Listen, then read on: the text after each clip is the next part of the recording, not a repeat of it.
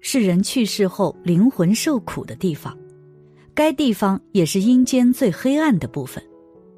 在佛经中就有具体描述说，这是一个充满硫磺、永不熄灭的火焰燃烧的世界，有着可怕的昆虫栖息，还有各种可怕的刑具，其可怕程度难以想象，而且一落到地狱中就会受尽无尽的苦楚。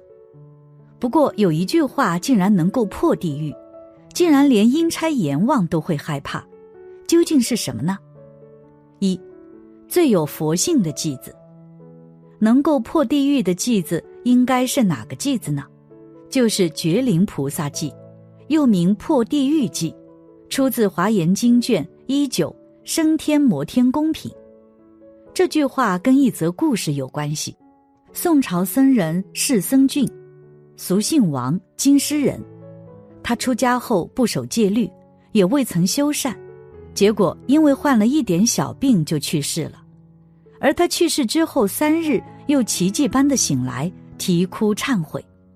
他说自己要离开人世的时候，有民官二人追他索命，来到一个大臣门前。他正在焦急间，忽然碰到有一个僧人，对他说：“我是地藏菩萨，你在京城曾经摹写过我的一个身像，虽然不曾礼供。”你投射大寺后，我却要报答你摹写的功德，于是就交给他一行文句：若人欲了知三世一切佛，应当如是观心造诸如来。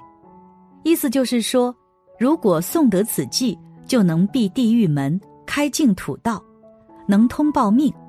说完这句话就不见了，释僧俊就进入了城中，面见阎魔法王。阎王问他：“你生时执法有何功德？”答：“为受持一句四句偈。”阎王说：“你今诵否？”曰：“一持。”就完整的背了那四句偈。这时，凡是他声音所及的地方，受苦之人皆得解脱。阎王连忙说：“止止，不要说了。”于是放还人间，因此得以苏醒。之后，他参验祭文，才知道。这是《华严经·夜摩天宫无量菩萨云集》所说的文句，即觉灵菩萨记。自此以后，僧人释僧俊向一切僧人都说这件事，凡是听闻者都发心信受《华严经》。而这句话为何有如此神奇的力量？孟参老和尚做出了解释：句子中的“应当如是观，心造诸如来”，意思就是说。一切境界都是心变现的，无量地狱像是由心变化的，心变化的是没有的，但是一切众生受地狱苦，它又是实在的，那个实在是非有的，是心所变化的。其实我们这个缘念的心，人心不同，如其面然，每个人的面孔不一样的心也是不一样的，一切境界相是由心变的。离开这个心，没有境界相可得，境界相无体。但是我们这个心又去缘念这些境界相，攀缘这些境界相，这个心就像画师一样的，画师不知他的心，但是画可是由他心生出来的，他的心里也没有画，这要你自己去想。一切诸法的体都如是，原来是空无所有，拿一张纸。拿点颜色就画出个像来，画着人物，画着山水就有了。因此，当你看见地狱，也是你的心变化成地狱。这种变化可多了，你造哪种业，就变化哪种地狱。因此，梦参老和尚总结此法就是观心法。观什么心？因为它是空的，行菩提道，发菩提心，千万别产生障碍。一切法先悟得它是空的，因为空它没有障碍了，才能建立一切。你要怎么画就怎么画，如有障碍就不行了。你只能照葫芦画瓢，画不出别的来。画瓢可以，画山水、画人物就画不出来了。形容你这个心，主要是让你关心。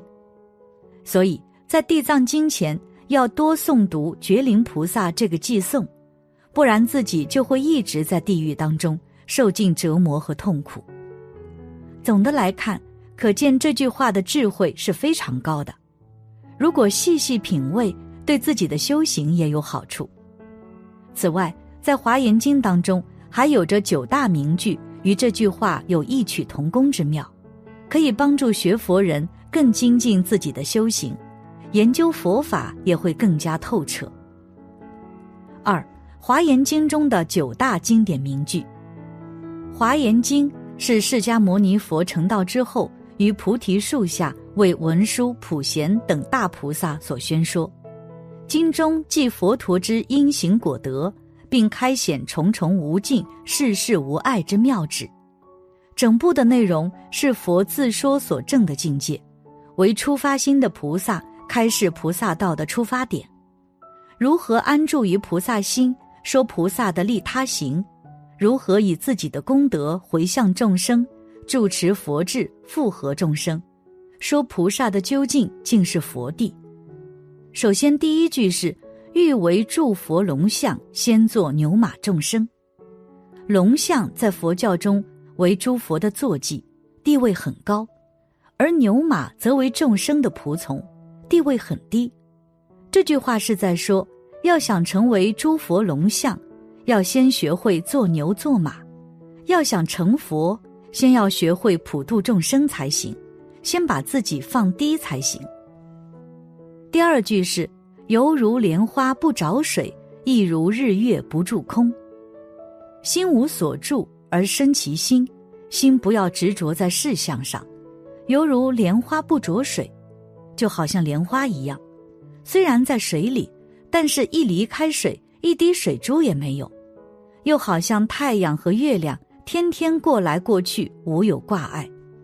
第三句是“不为自己求安乐”。但愿众生得离苦，他的意思是，出家并不是别人以为的看破红尘、灰心丧气，也不是去贪图享受、贪爱香火，而是真正的去帮助世间所有的众生，能够摆脱情绪带来的烦恼，这才是真正意义的出家。第四句是：佛土生五色境，一花一世界，一叶一如来。一花一草便是整个世界，而整个世界也便空如花草。从一朵花里就可以看出整个世界，从一片叶子就能代表整颗菩提。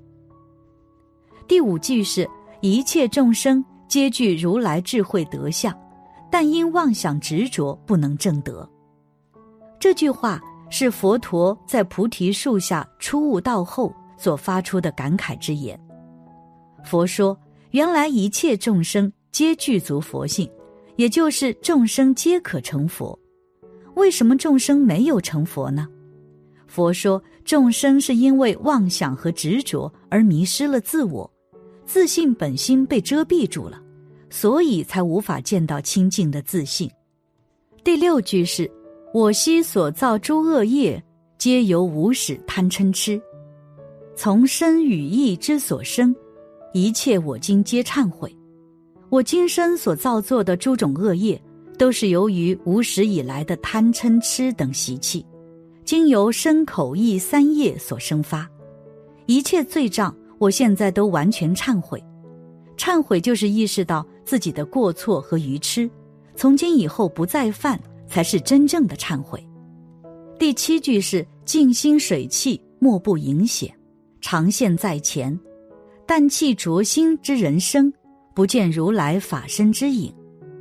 干净的水汽永远会映现物影，清晰明净的展现在人眼前；破气浊心的人生，则无法显现出如来那同样明净的真如法性之影。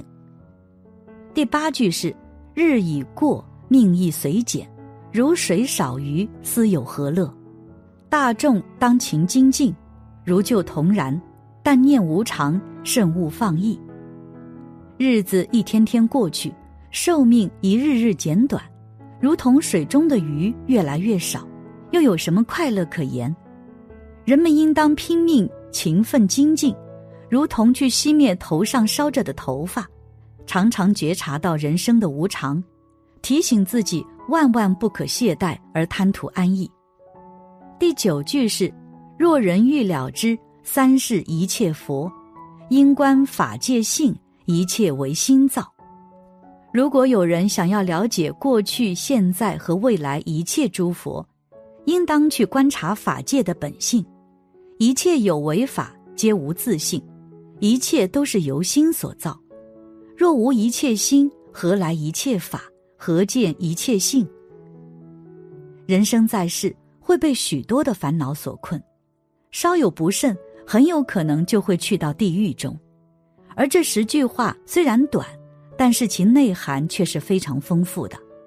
如果我们能够领悟这样的智慧，自然也就不怕地狱的存在了，甚至也能够直面自己的恐惧，更好的面对自己的人生。